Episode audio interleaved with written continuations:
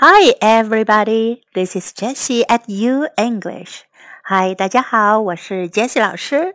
Follow U English, learn a little bit of English every day. Have fun and stick to it. You'll make big progress.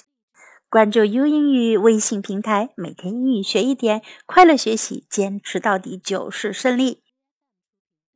今天是惊蛰，惊蛰是二十四节气的第三个节气。 惊蛰节气的英文翻译呢是 Awakening of Insects。我们来看看如何用英文描述惊蛰这一节气，学会用英文讲述节气的故事，传播中国文化。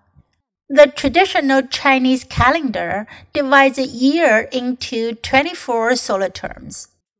惊蛰, literally awakening of insects, is the third solar term. It begins when the sun reaches the celestial longitude of 345 degrees and ends when it reaches the longitude of 360 degrees. It more often refers in particular to the day when the sun is exactly at the celestial longitude of 345 degrees, which in the Gregorian calendar is around March the 5th. Each solar term can be divided into three pentads. They are first pentad, second pentad, and last pentad. Pentads in Jingzhe include first pentad, Chu Tao Shihua. The peaches begin to blossom. Second pentad, Ci Hou, Ming. Orioles sing clearly. Last pentad, Mo Ying 化为准. The word 惊蛰 means the awakening of hibernating insects. 惊 is to start, and 蛰 means hibernating insects. Traditional Chinese folklore says that during 惊蛰, thunderstorms will wake up the hibernating insects, which implies that the weather is getting warmer and rainfall increases.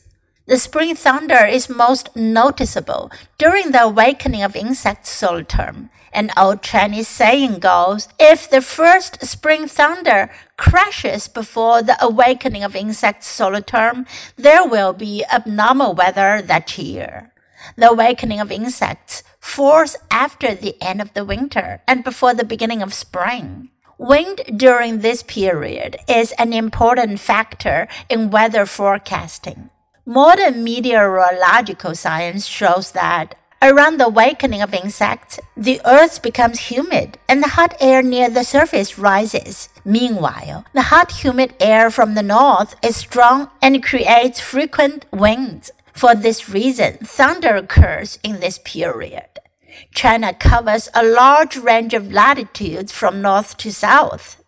So the first spring thunder appears at different times in different areas. The awakening of insects is an extremely important time for farmers and is widely seen as the beginning of the busiest time for agricultural work.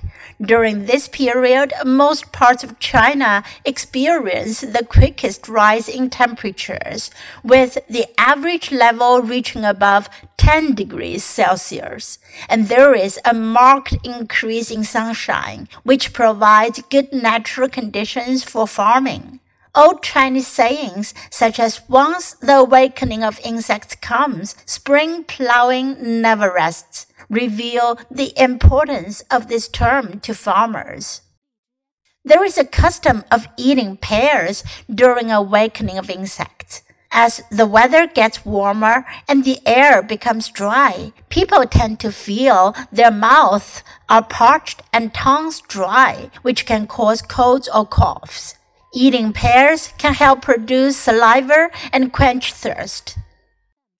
最后，我们一起来学习一下二十四节气的英文名称。Start of spring，立春。Start of spring。Rain water，雨水。Rain water。Awakening of insects，惊蛰。Awakening of insects。Vernal equinox。 春分 vernal equinox. Clear and bright, 清明. Clear and bright. Grain rain, 谷雨. Grain rain. Start of summer, 立夏. Start of summer. Grand fall, 小满. Grand fall. Grand and ear, 芒种。，grain and ear。Summer solstice，夏至，summer solstice。Minor heat，小暑，minor heat。Major heat，大暑，major heat。Start of autumn，立秋，start of autumn。Limit of heat，处暑，limit of heat。 White dew，白露，white dew。Autumnal equinox，秋分，autumnal equinox。Cold dew，寒露，cold dew。Frost descent，霜降，frost descent。Start of winter，立冬，start of winter。 minor snow 小雪，minor snow。major snow 大雪，major snow。winter solstice 冬至，winter solstice。minor cold 小寒，minor cold。major cold 大寒，major cold。Now it's your time to open your mouth and practice. Have fun learning English. That's all for today. Until next time, goodbye.